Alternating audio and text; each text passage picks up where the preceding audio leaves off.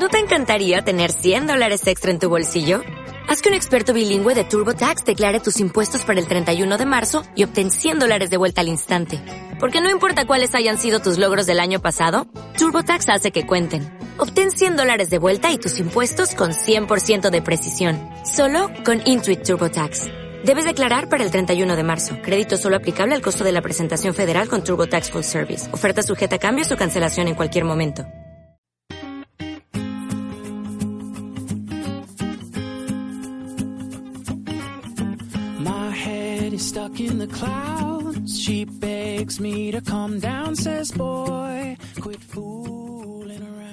El Valencia es, tiene prácticamente la misma plantilla que el año pasado. Podríamos decir que tiene la misma, quitando Otamendi, evidentemente. Quitando la lesión de Alves, uno de los mejores porteros de la liga, si no el mejor. Y quitando a André Gómez, que todavía pues, no ha podido aparecer con regularidad. Es decir, no tienes a tu mejor portero, no tienes a tu mejor central y no tienes a tu jugador con más talento, no tienes a tu jugador más diferencial. Después de hacer la segunda mejor liga de la historia, de tu historia, 77 puntos, 30 y pocos goles encajados, no me acuerdo exactamente las cifras, y 70, y 70 goles eh, a favor, 71 goles a favor. Resulta que Nuno ya no vale para entrenar al Valencia. Resulta que la afición, después de cuatro partidos, pongamos, bueno, si queremos contar la previa de Champions y queremos contar el partido contra el Zenit, que hay que contarlos, pues son ya siete partidos de los que llevamos de liga eh, hemos perdido uno. También si queremos contar uno de los dos de la previa, pues hemos perdido dos. Pero el caso es que se pasó la previa y estamos en Champions. En Liga no voy a ser yo el que diga que hemos empezado bien, porque sería faltar a la verdad. Pero el caso es que no hemos perdido aún. 6 de 12 puntos. El Valencia teniendo un juego Mm, bueno, discutible, cuanto menos, pero discutible. ¿Por qué? Esto es volver al principio. Te falta tu mejor portero, te falta tu mejor central y te falta tu jugador, ese jugador que es capaz de cambiar el rumbo de un partido, como es André Gómez. ¿Qué se convierte el Valencia? ¿En qué se convierte el Valencia sin estos tres jugadores? En un equipo que compite absolutamente todos los partidos, que tiene la posibilidad de ganar todos los partidos, pero que también tiene más posibilidades de no ganar todos los partidos. No sé si me he explicado. ¿Qué tal? Muy buenas. Dos minutos treinta y la verdad es que has hecho una radiografía para mí bastante buena del, del Valencia, del actual Valencia, al menos del Valencia Deportivo. Porque, bueno, mmm, yo es que tengo una duda. Los, ¿El 1 vete ya es deportivo? El 1 vete ya es deportivo. Es la duda que me estoy planteando yo desde que el sábado, jugamos el sábado por la tarde, al acabar el partido puse literalmente en Twitter al terminar el partido, qué afición de mierda que tenemos. Sé que no estás de acuerdo con esto que... No, a ver, porque es que aquí, desde mi punto de vista, hay que hacer una radiografía pues más, más, más entera del, del asunto. Eh, obviamente, el juego es, desde mi punto de vista, mejorable. Eh, al menos, vamos, se ha visto eh, partidos contra el Depor. de acuerdo que contra el Betis tienes un jugador, el Betis tiene un jugador menos y empieza a defender y defiende muy bien y tú no encuentras ningún espacio pero la cuestión es que mm, llega el momento de que parece que el, juego brillante, que incluso vale que André Gómez apareció en la primera etapa, pero bueno, que no. Que la cuestión es que André Gómez, por mm, limitaciones físicas, todavía no está al 100%. De hecho, no va a disputar el partido en, uh, en Cornellá. Sí, bueno, de todas formas ahora comentaremos, ahora analizaremos más tácticamente el partido. Pero bueno, la cuestión. Eh, Minuto 80, 85, 90, Nuno Betella. Ahí pasa algo raro.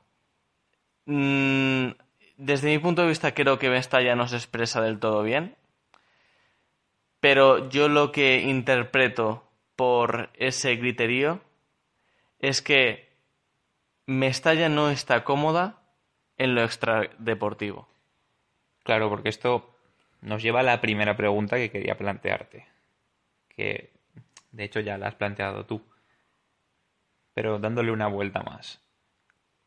¿Qué consecuencias, qué causas, mejor dicho, deportivas puede haber para que el público esté como está con el equipo?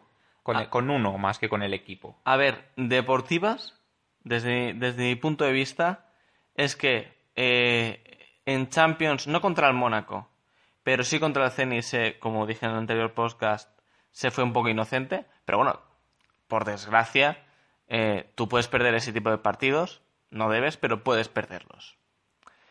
Eso para empezar. Pero en liga, eh, tu, tu equipo está ofreciendo una imagen no demasiado buena o un poco pobre. Pero claro, es lo que tú dices. No tienes a tu jugador más creativo.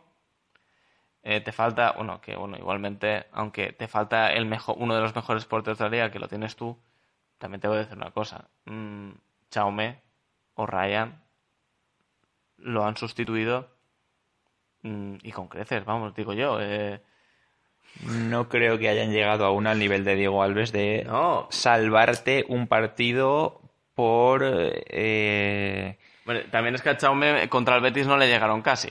Sí, pero igual que puedes decir que Jaume te salvó el partido contra el Sporting, que yo estoy de acuerdo en que hizo muy buen partido, tampoco me pareció tan, tan, tan fundamental su papel. Bueno, a ver, eh, la cuestión es que yo creo que ese Nuno vete ya. Yo lo, lo, lo, lo extrapolo más a un ambiente extradeportivo que deportivo. Porque, siendo serios, es jornada 4, tenemos 6 puntos, estamos a 3 puntos del Atlético de Madrid. Y, y, y, bueno, no digo ya de la primera posición, pero la cuestión es que tenemos a 3 barra 4 puntos la Champions. Quiero decir, no es que seamos el Sevilla, que el Sevilla sí que ha hecho un inicio malo, no, dantesco. Porque ahora no sé, bueno, está, está colista en esta eh, primera división con, con dos puntos. Vamos a ser serios. Eh, lo de deportivo, de acuerdo que la imagen no está siendo la mejor, pero deportivo desde mi punto de vista es en uno BTA, para mí, ni mucho menos es. Puede tener parte, y a lo mejor el partido del Betis puede ser un pequeño desencadenante, pero vale, lo puedo comprar. Pero ahí hay cosas que, mm, que yo no entiendo. Y por eso mismo digo, para mí es lo extradeportivo. Algo falla. Eh, la afición valencianista se siente cómoda con la gestión que hay en, en el equipo. Eh, ¿Nuno es el culpable de que Salvo y Rufete se hayan ido del Valencia Club de Fútbol? Obviamente no. Desde mi punto de vista creo que no. En realidad nunca lo sabremos. Puedes posicionarte a un lado o a otro, igual que puedo hacer yo, pero no lo podemos saber. No, no, a ver, efectivamente, pero, hombre, yo no sé hasta qué punto eh, puede tener el, un, un entrenador poder para echar a un director deportivo y a un presidente. No ya, no ya el entrenador, pero es que al final la afición, los que están en contra de pues todo el todo este nuevo Valencia, ¿no? Englobémoslo así, están meten a todo el mundo en el mismo saco. Meten a Lim, a Méndez, a Nuno y a los jugadores de Méndez. Los meten a todos. Entonces, si no distingues ahí, es decir, tú puedes, puedes, eh, puedo entender que la gestión de Lim en un momento dado no te haya gustado porque los fichajes, pues a lo mejor en vez de traer a Santimina podías haberte traído a Nolito o podías haber traído a Gaitán o podías haber traído a Jackson o podías me es, igual. Pero a criticar a Nuno criticar a Nuno Por eso mismo creo que eh, Mestalla se expresó bien. Porque eh, cargó con, con, con tanta, entre comillas, culpa de, eh, bueno, de cosas que el aficionado de Mestalla no ha visto bien, no, no ha visto bien, que no, no le da el visto bueno, que, que eso se tradució en un Nuno vete ya. Porque no creo que sea lo dicho, por lo deportivo. Eh, yo creo que el aficionado, eh, encima lo hemos, yo esa es una idea que me ha rondado estos dos o tres días por la cabeza. No está cómodo con la, eh, con, ah, con, no con Peter Lim, sino con, con la entidad Valencia Club de Fútbol que está gestionada por, por Peter Lim, porque no ven a esa cara visible eh, por decirlo de alguna forma, que, les oriente y dicen, mira, este es el que manda. Porque eh, se, ha- se ha quedado todo un poco, no sé, mm, Es que en eso estoy en desacuerdo. Sí que estoy de acuerdo con lo que hemos hablado antes por la tarde. En, lo referido a el- la afición no tiene claro quién representa de cara para afuera al Valencia. No tiene ese representante, ese salvo que era tan necesario de puertas para afuera. Pero sí que sabes quién manda. Todo el mundo sabe quién manda en el Valencia. Sí, sí, no, a ver, eh, pero es que está claro que manda Peter Lim porque es el accionista mayoritario y bueno, ahí queda reflejado. Pero claro, como te falta esa- ese, ese referente y se ha especulado tanto con Méndez, es normal que la, que la, que la afición del Valencia tenga esas, esas dudas, esas, esa incertidumbre. Y esa incertidumbre te provoca cierta inestabilidad extra- eh, fuera de lo deportivo. Porque la afición se altera, y sabemos que Mestalla es una afición que se altera y con cierta facilidad. Eh, ¿Esto cómo se puede terminar? Hombre, eh, gestionando eh, un, buen plan de comunicación se, se, puede hacer, se puede hacer mejor. O sea, por ejemplo, Lee Jun es una de las personas que, bueno, que es quien es un- una de las cabezas líderes de este Valencia Club de Fútbol. Supuestamente es, pues bueno, ese- esa figura de presidente, bueno, presidenta en este caso. Vale, que ya se ha dicho, oye, que esta, esta mujer es quien nos va a representar.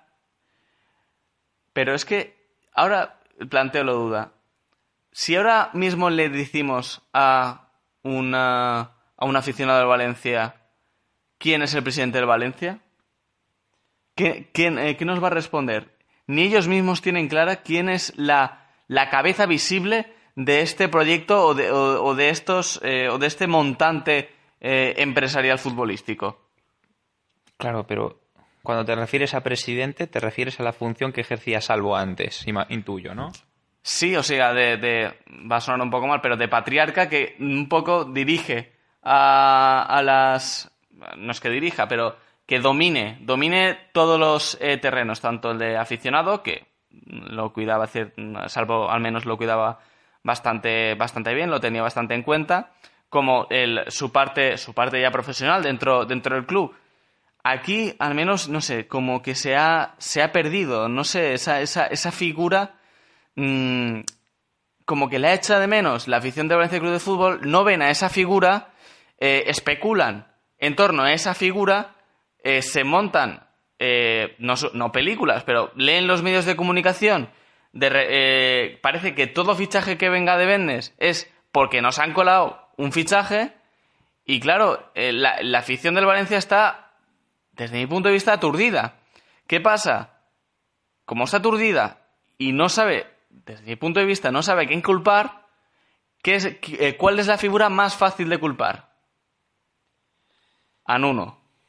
Y se tradujo para mí, en ese- en- desde ese punto de vista, se tradujo en eso, en Nuno.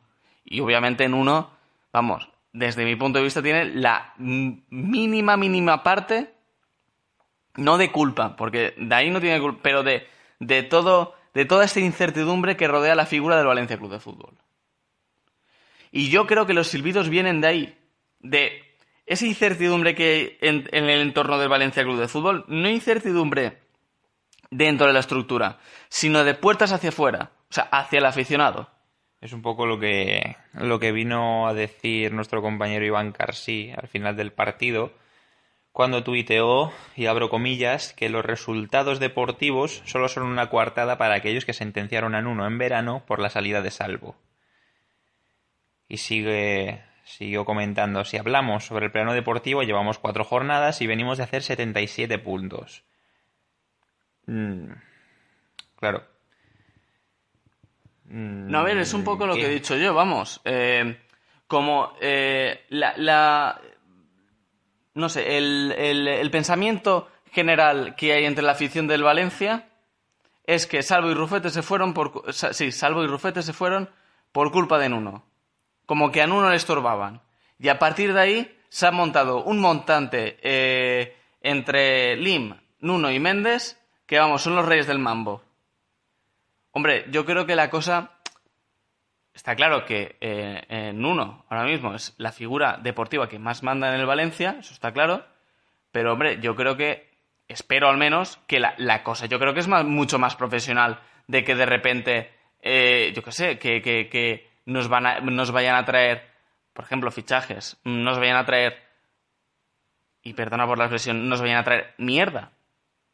Yo lo dudo bastante que nos vayan a traer mierda. Pues es que al final todos vamos a remar en la misma dirección. Mm, No, Abdenur es mierda, aunque, mm, por ejemplo, no, claro que Bacali- no. Ninguno de los jugadores que se ha fichado lo es. Pero al final la conclusión de todo esto, y vamos a empezar a acelerar y vamos a entrar en lo futbolístico también un poco, es que Lim, Nuno, incluso Méndez, si quieres meterlo en el saco también, los jugadores, sean de uno, sean de otro, todos van a querer remar en la misma dirección. No creo que haya nadie que quiera hundir al Valencia, que quiera hacer mal al Valencia.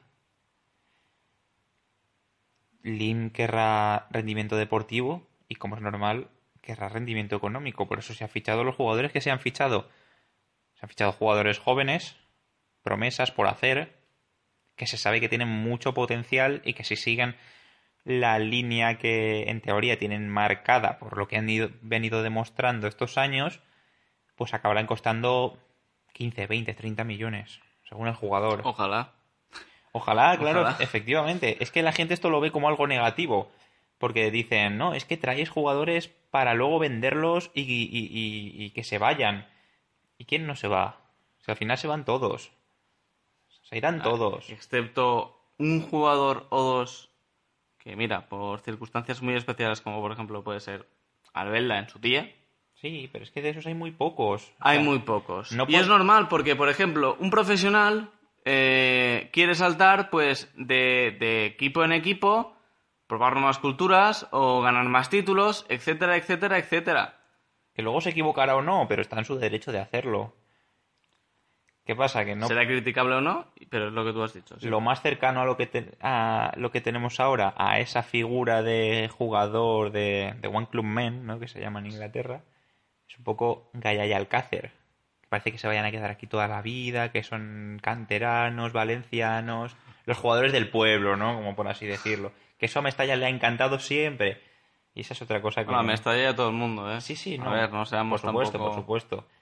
Pero muchas veces aquí se han preferido canteranos antes que jugadores que vinieran de fuera. Igual que se prefieren. A ver, eh, White Alves tuvo una temporada que fue así, es cierto, sí. Yo he leído muchos argumentos de. Ya no solo con Guaita y con Alves. ¿Cuántas veces has leído esto de. de, Este debería ser titular porque tal, tal. Y además es español. Esto aplicado a todas las localidades, a todas las provincias, a todas las, a todo. Del pueblo español. ¿Qué, qué clase de argumento es ese? ¿Qué clase de argumento es ese?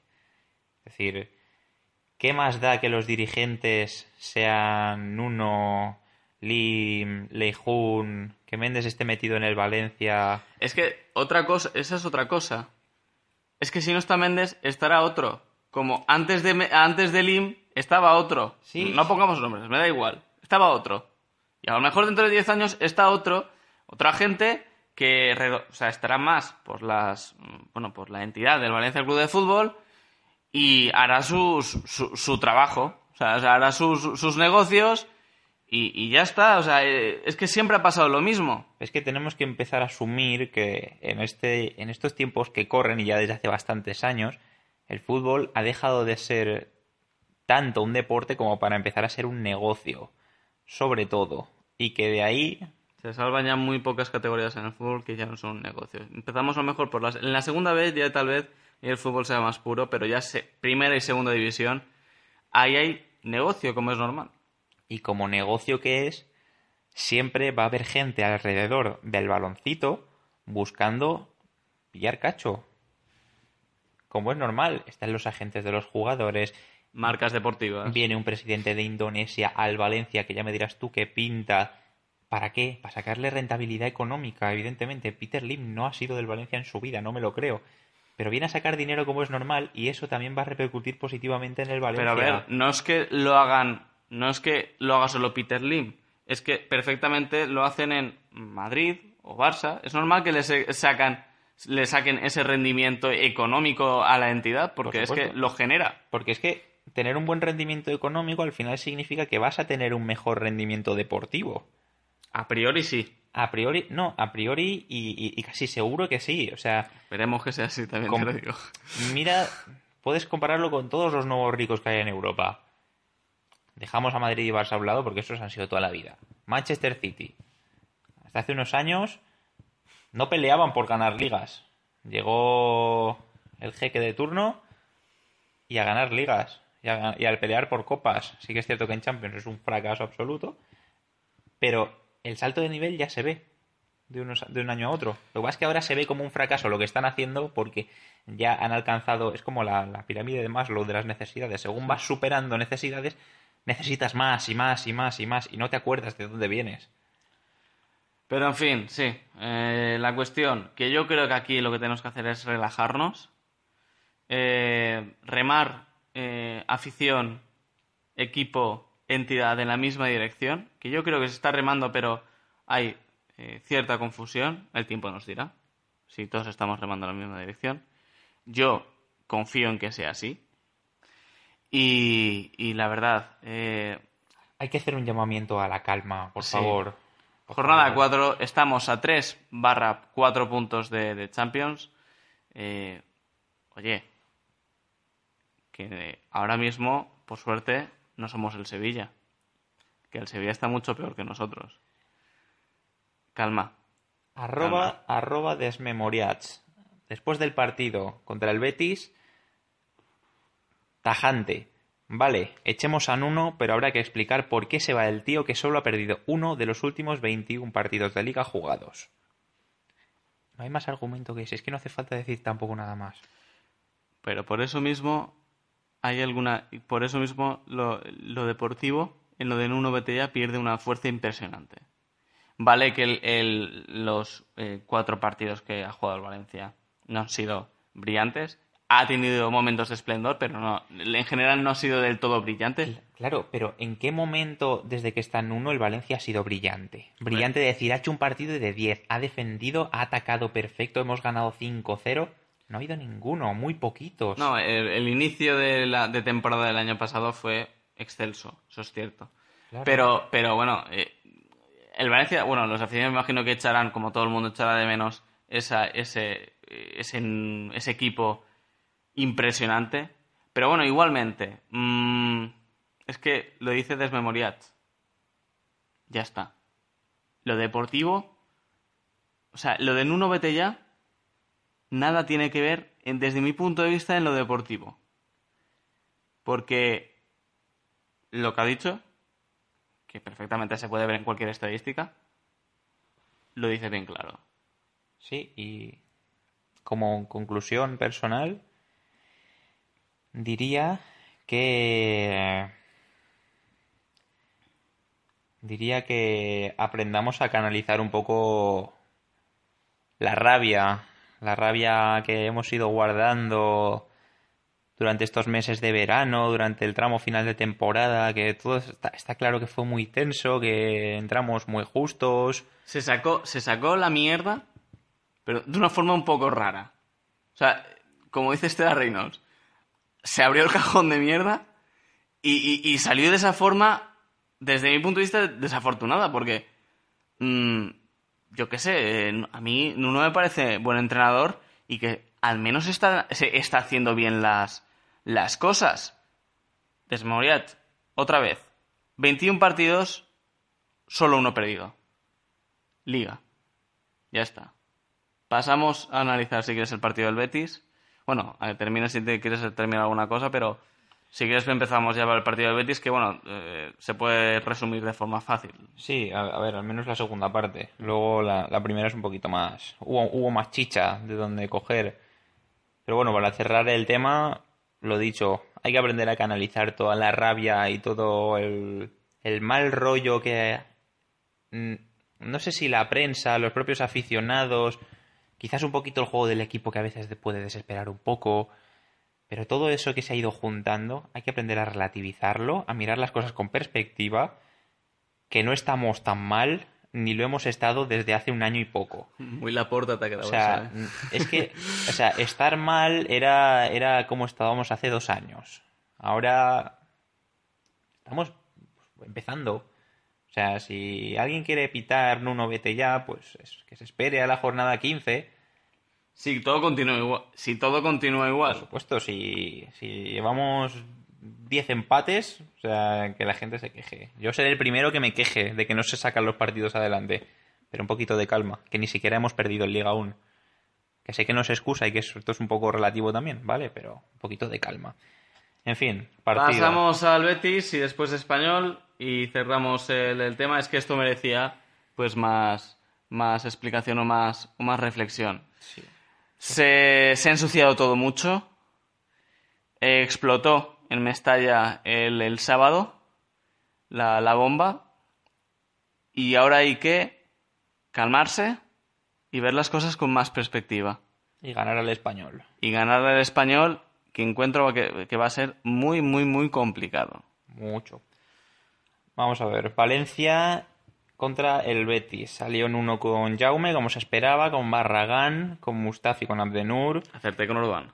Sí, y ya, te lo ratifico después, pero el mérito para ti. Te lo, tú ganas. Javi Fuego Parejo, doble pivote. Jugó por la izquierda André Gómez, jugó por la derecha Feguli, porque jugaron un 4-4-2. Aquí estás viendo un 4-3-3. por- No, no están bien situados porque es, jugó con dos líneas de 4 en 1. Y jugó con Alcácer y con Rodrigo arriba, que es una cosa que se viene reclamando mucho, que Rodrigo no es banda, que no es banda, que no es banda, que tienes que ponerlo arriba, de segundo punta, de delantero. Bueno, Igualmente, como te dije, raja de Rodrigo. que está... No, que, que, que, a ver, es que, vale, se puede encontrar un poco más cómodo, yo no digo que no, pero es que yo quiero ver al Rodrigo del, del día del Milán, o sea, quiero ver a ese Rodrigo a- activo, que desborda, que, que, o sea, es que ya no me vale ninguna excusa, yo lo siento muchísimo, o sea, es que un, un jugador que está temporada y sus 3-4 meses eh, en activo dentro de, de la estructura de, de la estructura del equipo eh, blanquinegre eh, tiene que estar a tope. Yo lo siento mucho. Vale que es un tema de confianza.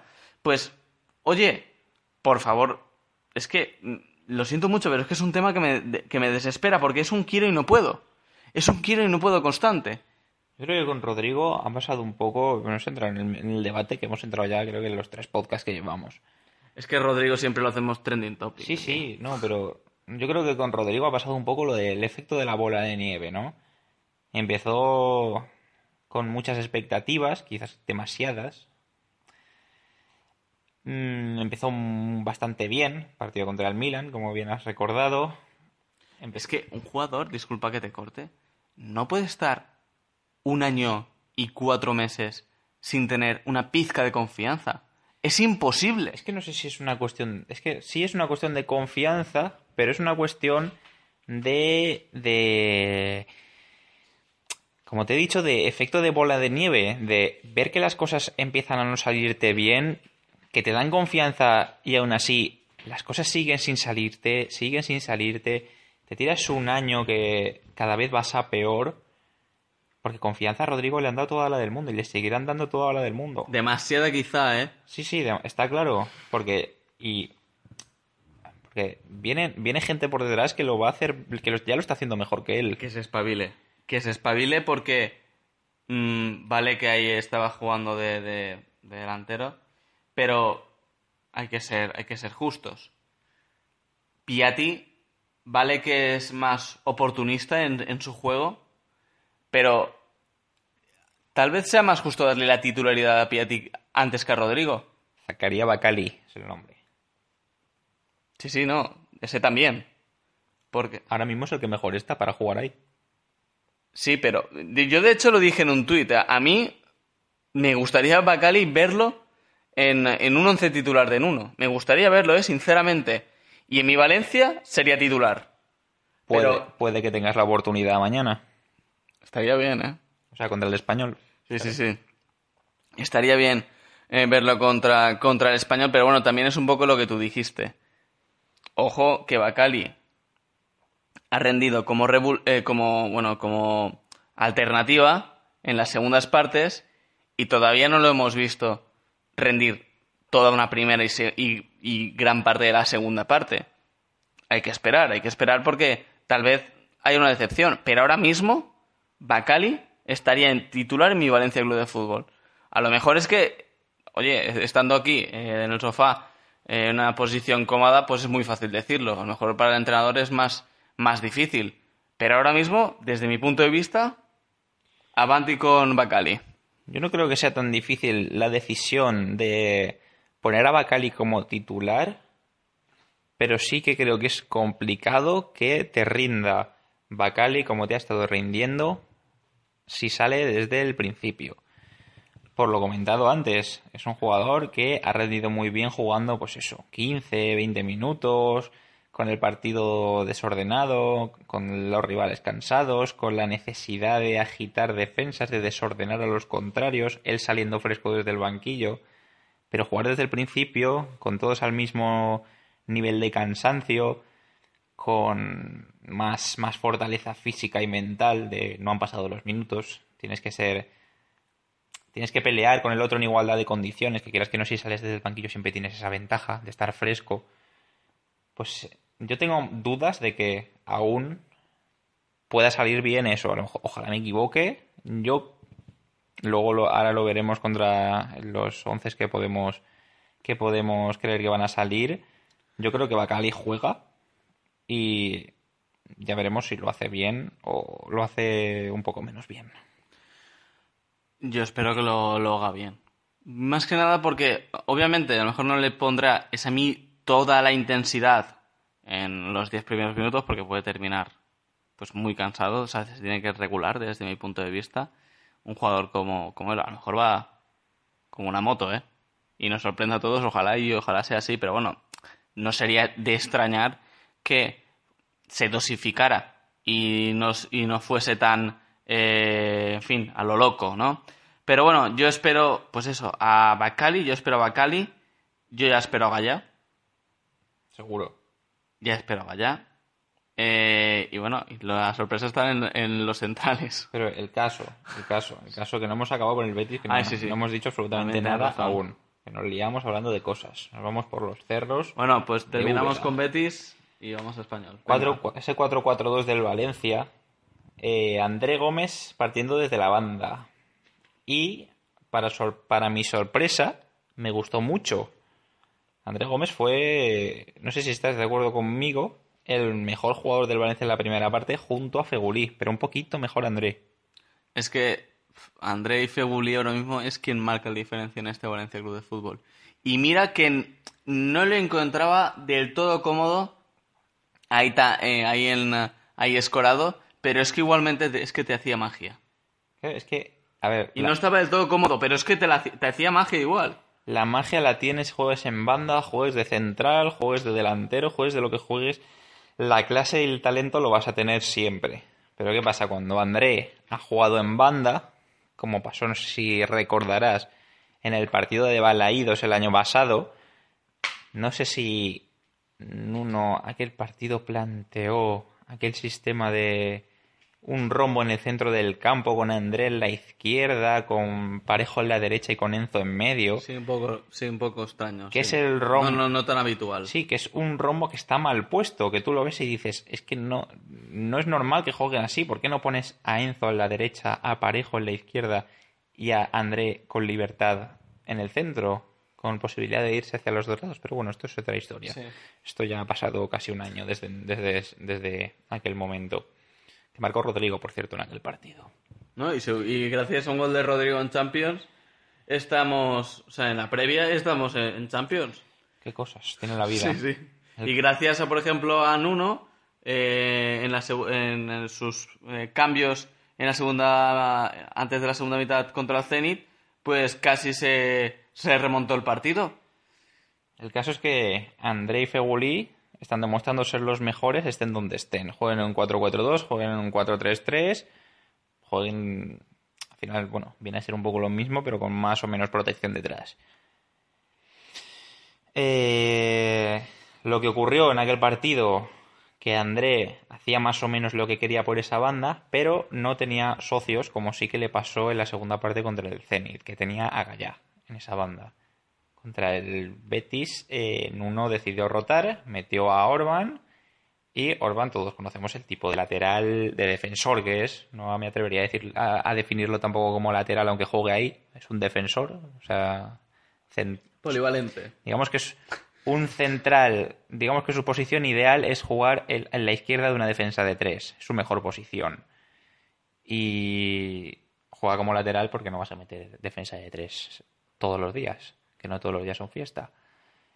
Y el problema fue ese, André estaba solo y aún así, aún estando solo contra el lateral de- del Betis, Molinero generaba igual, se marchaba de él, llevaba el equipo a campo contrario, movía a los mediocentros, repartía pases.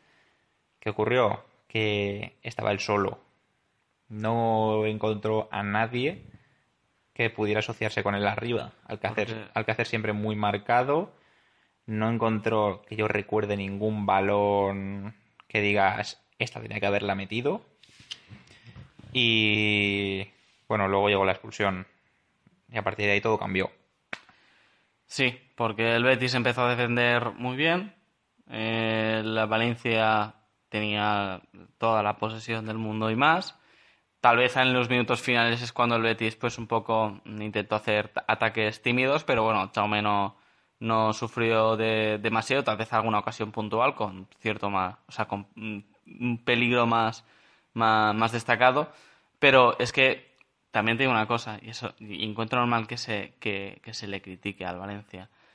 Vale, que defendió muy bien el Betis, pero vale que tú vale que por el medio tú no podías ir y que ibas por bandas encontrando la alternativa, pero es que se hace difícil de creer que solo tuviésemos una oportunidad clara de gol, ¿eh?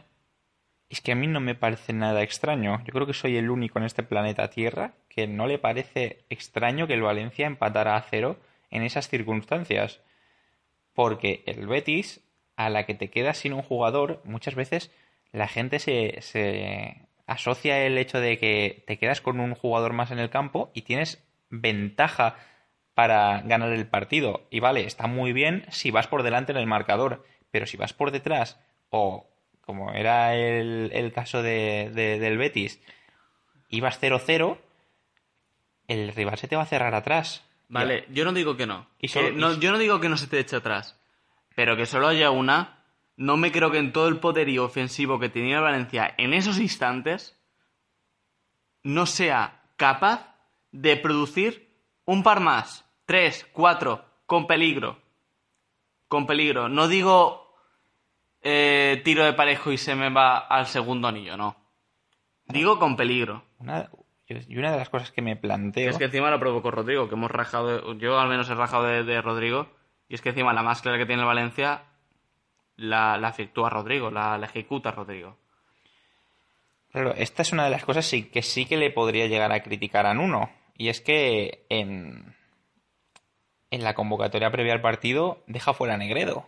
Y lo bien que te hubiera venido Negredo en estas circunstancias. Pues sí, supuestamente, lo más seguro es que sí, porque es un jugador que, que, te, que te clava bien clavado ahí a los, a los, a los centrales, que, que intenta abrir siempre huecos por el, por el, eh, por el medio y, y te hubiese venido bien. No sé, no sé hasta qué punto Negredo no estaba para jugar.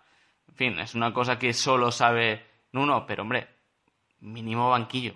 Hay Al gente- menos para tener esa alternativa. Hay gente mal pensada que mm, dice que Nuno no convocó a Negredo por, no sé si lo, llega- lo leíste, en la rueda de prensa previa al partido le preguntaron que si con un 4-4-2, cuando poniendo dos delanteros en el campo, se generaban más ocasiones de gol.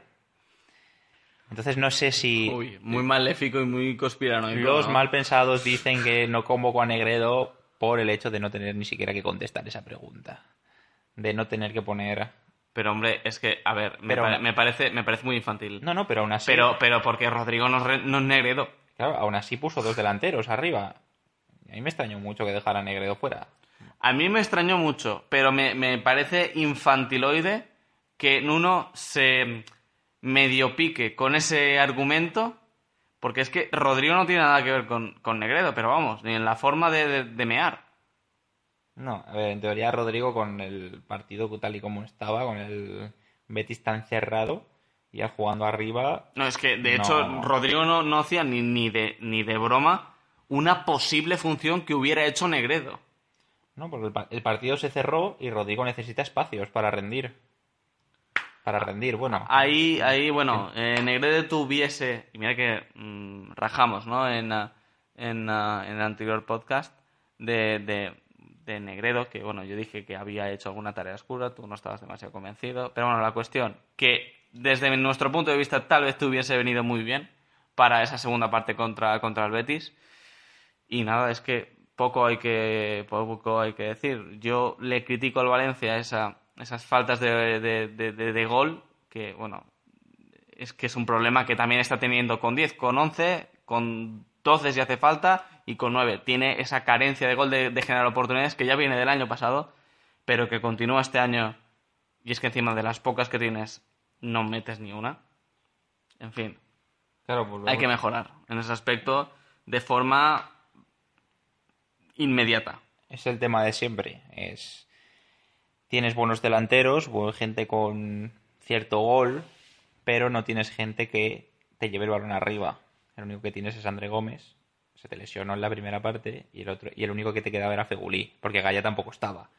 Entonces, lo único el, el único plan del Valencia fue darle balones a Fegulí para que las pusiese. Incluso Bacali, ¿eh?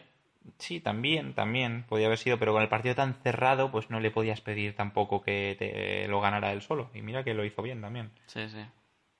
En fin, eh, se te complicó la, la vida de forma impresionante. Después vino el, los, el- la tremenda pitada a Rodrigo. Desde mi punto de vista, lo, de verdad, eh, sé que esto no le viene bien anímicamente al, al- al deportista. Pero ahí sí que entiendo el enfado que puede tener Me- Mestalla con el jugador. De verdad, lo entiendo. Y, y- para mí es justificable. También puedo entender algún pañuelo que otro por el pobre juego que puede, eh, que está haciendo el, el Valencia, pobre en, en, buena parte del, de- del. No pobre, sino que, que está escaso de ideas. De acuerdo que era la segunda mitad, ya, hemos, ya lo hemos analizado. En la segunda mitad se cerró muy bien el Betis, el Valencia poco pudo hacer. Pero no, puedo entender ese tipo de silbidos. Lo que no entiendo es el 1 vete ya. Como ya te dije. No lo puedo entender. Y bueno, si tienes que decir algo más, dilo. Sí, y que- pasamos a, a, a Cornellá que nos está esperando. Sí, que de verdad yo no, no comprendo esa opinión tuya de que los pañuelos pueden lle- llegar a estar justificados. A ver, eh, pañuelos. mm, pitos porque no se juega bien. Si hay alguno que suelta un pañuelo, pues mira, si alguien suelta un pañuelo, pues no lo comparto. Yo no, yo ahí no hubiese sacado un pañuelo ni de broma. Pero bueno, a ver, no es. mm, es una bronca, yo creo que excesiva. Pero bueno, mira, si sale, sale y bueno, puedo tener alguna justificación. No digo que no. Lo que para mí no tiene justificación es lo de Nuno vete ya. Y por eso ha requerido esta previa reflexión de por qué se ha, se ha producido el Nuno vete ya. Vamos al español que nos está esperando y, y, bueno, esto, esto ha sido casi un, un, un partido rápido, ¿sabes? Cuando hemos terminado con uno y estamos con otro. ¿Pudiste ver el partido del español? ¿Lo televisaban? No, no, no lo pude, no lo pude ver. Tenía, tenía trabajo con, con la página de Fórmula 1 y no lo pude ver. Yo me lo puse de fondo y el español... Pero bueno, yo sé con, con estas últimas jornadas cómo está funcionando el español. Y, y bueno, mm, pobre Real, ¿eh? Pobre Real, eh, mm, es que, bueno, también lo comentamos un poquito por encima en el último podcast y la Real es un equipo que ha fichado bastante bien, Y no le están saliendo las cosas. está teniendo... Es raro que los de arriba no funcionen porque ya se vio desde el principio que Bella y Jonatas se entendían. Pero jugó Aguirreche desde el principio. Aquí Mois decidió, no sé si rotar o cambiar porque veía que no funcionaba la cosa. Jonatas no está acertado de cara a puerta, no está transformando las que tiene. Sí que está jugando bastante bien de espaldas, combinando bien con Vela y con Bruma un poquito más aislado, va un poco más a su bola, es un jugador un poco más anárquico. Pero eh, el caso es que salió Aguirreche y marcó. Marcó creo que el primer gol, si no me equivoco, efectivamente. Pero a partir de qué minuto fue del 42, un poco antes de la primera parte, expulsan a Rulli. En ese momento en el que van 1-0 ganando la Real. Penalti e expulsión. Un penalti que provoca Marco Asensio. Jugador al que no sé si lo tienes muy visto o no. Hombre, sí, no, el europeo. Pero En el europeo también, eh, bueno, cuando, como cuando jugaban en el Mallorca, pues más, de una vez lo, lo he visto y, y jolín, ¿eh? Jolín. jugador perfectamente capacitado para mm, cambiarte un partido en un momento de lucidez. Es uno de esos jugadores que jugando pues ya sea de media punta, que juega un poco más centrado en el partido contra la Real o jugando en la derecha, que es donde suele jugar siempre a pierna cambiada. Solución el europeo, ¿eh? Ahora que, que lo estoy pensando. Bueno, era como, como Isco en su momento. Son jugadores que van sobrados. En esas categorías son jugadores que van sobrados.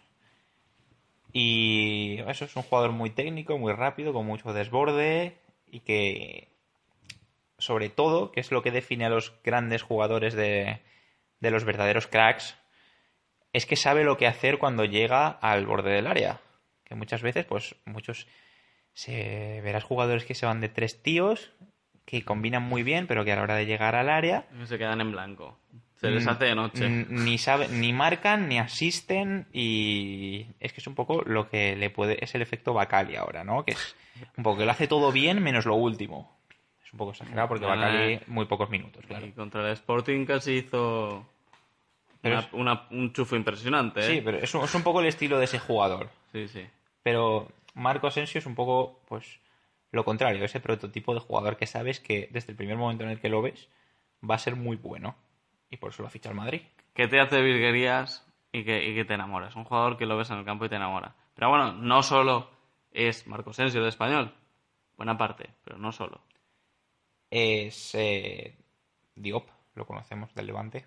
Efectivamente. Centro del campo bastante. Bueno, reforzado el centro del campo. Es físico puro y duro, es resistencia, es recuperación.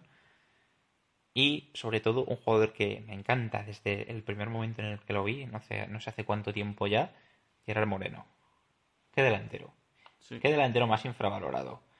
Un delantero que lo hace absolutamente todo bien, que no destacará porque a lo mejor no le han dado la oportunidad de meter pues 15 goles una temporada, pero es un delantero que te sabe hacer de todo. Que, que aproveche esta oportunidad en, eh, allí en tierras catalanas. Que, que puede dar más de un... Uy, ¿por qué lo dejamos marchar? puede provocar... Ojalá, ¿eh? Sinceramente, porque a mí también me parece un buen jugador. La verdad, eh, el año pasado, sobre todo en los partidos europeos en, eh, que hacía el Villarreal, lo teníamos muy controlado. Y la verdad es que te hacía era un jugador que trabajaba muchísimo, trabajaba muchísimo y tú lo veías que, que, que, tenía ese algo más, ese algo más. Y, y bueno, esperamos que no tenga ese día de lucidez contra, contra el Valencia, pero bueno, hay que es un, es un, es un deportista que, que lo tienes que tener muy en cuenta y más en una alineación como es la del español. Me parece un delantero muy inteligente, que igual te cae a banda en un momento determinado, que te juega de espaldas y te falla muy pocos balones, que te corre un balón al espacio y te lo gana, que tira un penalti, porque tiró el penalti y lo marcó. Es un delantero que te hace de todo. Y creo que esta temporada, con la regularidad que, es casi seguro que le va a dar Sergio en el español, yo creo que a la que marquen 10 goles o más, que estoy convencido de que supera los 10 goles. Pues ojo, Sería una excelente cifra, ¿eh? Sí, es un... vamos, un equipo como es eh, el español de, Barcelona. En fin, eh, veremos. Yo, en fin, viendo, espero que... es que también lo dijimos en el partido contra, contra el Zenit. Yo esperaba una victoria del, del Valencia contra, contra el Betis. No se ha producido. Y, sinceramente, ahora mismo yo, yo mm, espero un encuentro muy complicado contra, contra el español, porque es que es un estadio que, no sé, el Valencia no está cómodo en, en Cornellá. No recuerdo las últimas estadísticas, pero sí que recuerdo en los últimos años de Emery, o, o creo que era, no sé si era Pellegrino o, Jukic, nos ganaron 4-0. Era un partido de las 12 de- de- del mediodía. No, no, ¿Tú te acuerdas? Sí, sí. Además, me levanté a verlo habiendo dormido bastante poco y fue, fue lamentable ese partido. y O sea, me- yo, yo, de hecho, creo que me puse la carrera de Moto 2, porque ese día corría Moto 2, y me puse la carrera de Moto 2, pero vamos, enseguida. Pero bueno, ese español, aquel español no tiene nada que ver con esto. No, ¿eh? no, sí, pero que el Valencia, lo que eh, quiero decir es que eh, el Valencia no se encuentra cómodo en, en, en Cornellá. Dos- También lo vimos el año pasado en, ah, en la Copa del Rey, que no se encontró demasiado cómodo, vale que te expulsan a Mustafi, pero no se encontró demasiado cómodo. No sé, es un, es un campo no demasiado propicio. Son aquellos campos que no sabes muy bien por qué eh, mm, eh, tu equipo no está a gusto. 2012. 2012, pues mira. El 4-0 es de 2012. Sí que hace ya, ¿eh? ¿Cómo pasa Sí, el sí, sí, tiempo? sí. Pues yo pensaba que, bueno, tam- 2012, mm, y ahora me falla mucho. Pellegrino. Eh, Sí. Emery. ¿Emery todavía? Emery. Vaya. Y estaba Vladimir Weiss. Yo ju- Uy, pues hubiera jurado que también estaba Coutinho, pero no estaba Coutinho. O sea, era el último año de Emery. Claro, sí. Vale, vale, vale. Ya, me- estaba ya me ha quedado claro. Pues bien, yo también hubiese dicho que esto eh, que estaba Coutinho, pero bien. Me hallo confuso en este momento. Sí, sí. Pero bueno, Vladimir Weiss también estaba. Pero bueno, la cuestión, que es un- no va a ser un encuentro fácil, al menos por, por, eh, por historia, ¿no? Por, por estadística, en desde, bueno, desde 2009 creo que está el Cornellà del Prat a disposición de- de- del español. No sé, eh, yo al menos auguro ese partido complicado y que le va a costar mucho al Valencia eh, amarrar esos tres, eso- eso- esos tres puntos que, por ejemplo, el día del Sporting, al menos la primera parte, parecían que sí que iban a venir hacia la capital del Turia. Vamos a buscar una cosa curiosa. La última victoria del Valencia en Cornellá fue hace poco, fue el año pasado, 1-2 en febrero.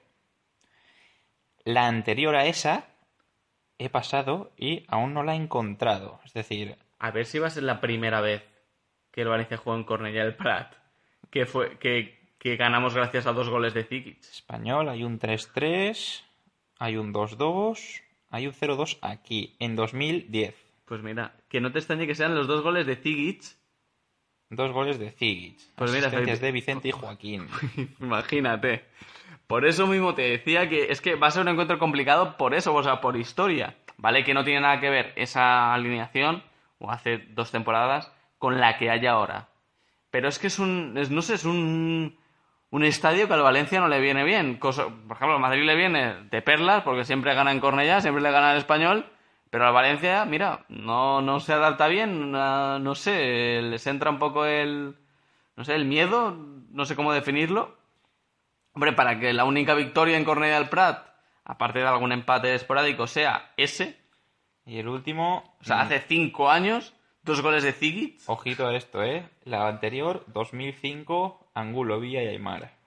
hostia, eso es, eh, Con Quique. eso es Montjuic, ¿no? Ya, o sea, claro, eso es Montjuic. Con Quique Sánchez Flores en el banquillo. con Angulo y Villa arriba. Con Y Vicente. Monetti lateral, madre mía, Con. Aymar. Albelda Baraja. Expulsaron a Albelda en ese partido. En el 75. Don Miguel Brito de lateral derecho. Con Ayala y Albiol. Y Moretti en la izquierda. Y Cañizares de portero. Madre mía, si estaba Fabio Aurelio, madre Sí, es que mía. fue el año siguiente Buah. al doblete. 2005. No, bueno, o a lo mejor... Con ¿De, qué- Zabaleta. de- de- de quién estaba entrenador? Zabaleta Ahí. con Quique. Ah, pues es que, que seguramente es 4 de diciembre. Eso es la 2005-2006. Eso es el año siguiente, dos años después del doblete. Cierto es, 2005-2006. Sí. Sí, sí, sí. Zabaleta de la Peña, Tamudo, Luis García, Son históricos ahí, ¿eh? Iraizoz, Iraizoz, en la plantilla del español. Pues si no me equivoco, esa plantilla fue quien ganó la copa del, de la última copa del Rey del español. Será cuestión de verlo, pero yo creo que sí, vamos, la- en el año 2005-2006 fue cuando ganó el, el español la Copa del Rey. Lo buscamos en este momento porque yo para yo tengo una Mira, memoria efectivamente. malísima. 4-1 al Zaragoza. Mira, pues yo, mira, ¿Quién nos ha visto y quién nos ve, queridos? para alguna cosa sí que tengo buena memoria yo. Pero no salen los goleadores ni sale nada. Una pena. Pero bueno, la cuestión. ¿Un pronóstico? Si tuvieras que meter 5 euritos, ¿dónde los metías? Es que sabes qué pasa. Me puede demasiado el corazón. Yo apostaría por victoria del Valencia. Pero es que tengo muchos eyes, ¿eh? y más después de el ambiente como hemos destacado en todo el podcast de enrarecido. Porque quieras que no, es, todo, todo está enrarecido ahora mismo. Y bueno, esperemos que una victoria en Cornellá, espero que contundente, mm, despeje todo tipo de dudas y, vamos, aleje lo más lejos posible a todos los fantasmas. Pronóstico, espero que sea un, yo que sé. Mm, Es que veo un 1-2. Goles. A ver. Es que es capaz de poner a Negredo. Mm, Negredo y. Y Fegulí. ¿Sabes que en febrero de 2006 el Zaragoza ganó 6-1 al Real Madrid? Sí, sí, sí que lo sé, sí que lo sé. Sí que lo sé, sí. Mamita mía. Eso, ese partido. yo- Remontando un 4-0 de la ida. ese partido yo lo vi y, y fue bestial. O sea, la vuelta. No, eso fue la ida. Eso fue Sí, la sí, ida. no, no. La, la o vuelta sea, estuvo a punto de remontar el Madrid y quedaron 6-5 en el global. Sí, sí, sí. A ver, es que el Madrid es mucho Madrid, ¿eh? Querramos que no, el, el Madrid es mucho Madrid. Qué barbaridad. Sí, sí. Pero bueno, eh, a ver, lo de los goleadores. Va, mira, yo digo eh, Negro y Fuli porque son los jugadores que yo creo que van a destacar más.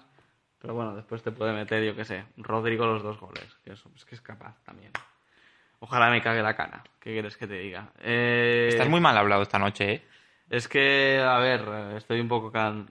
estoy un poco cansado porque no, no me esperaba que las naves se hu- hubieran a quemar tan pronto, ¿sabes? En fin, eh, me cuesta un poco contenerme, me cuesta un poco contenerme. ¿Te importa que acabe con una pregunta? Sí, va, dime. Mañana tienes clase. Si me lo preguntas un martes o un miércoles, te voy a decir No, no, que... no. Contesta sí o no. Es una pregunta muy sencilla, Rosay. No, mañana no tengo clase. ¿Pasado mañana tienes clase? Eh, no, no tengo del miércoles clase. ¿Y el viernes tienes clase? Hombre, es eh, la fiesta de la universidad, ¿Y, no el, hay clase. y el sábado y el domingo tienes clase? Hombre, ni tú tampoco. Este señor tiene dos días de clase esta semana. Bueno, pero tú, Dos días. Tú, tú tienes un día más que yo de clase y ya está. Y muy duro que es madrugar. Sí, sí, yo no digo que no, yo no digo que no, pero bueno, los... Yo os voy a decir una cosa. Me hice periodista para no madrugar. Pues lo vas a pasar mal si te toca hacer algo matinal, ¿eh? Bueno, se hará, se hará, pero, o sea, ojalá, ese es mi sueño en esta vida, trabajar sin tener que madrugar. Ojalá pueda vivir de noche. Bueno, ya terminamos. Y lo queríamos hacer cortito y se nos va a quedar en una hora. Es que no, no tenemos vergüenza, ¿eh? Bueno, hemos reducido 10 minutos, pero yo qué sé. Ni la conocemos. Vamos a hacerlo más cortito la próxima vez, porque ya vamos a aburrir a la gente. Nos van a... ¿Ves? No llegamos a una hora. Mira, no llegamos a la hora, Hemos pero bueno. 15 minutos. Sí, sí, sí, eh, no está mal, no está mal. Pero bueno, cuestión va, tu pronóstico. Eh, ¿Qué resultado te esperas? Mi pronóstico es que quedamos. Si quedamos 0-0, yo creo que echan a uno directamente. Pero lo echan, ¿sabes? Bajan al campo, los aficionados lo cogen cada uno de una extremidad y lo sacan del campo, ¿sabes? Vale.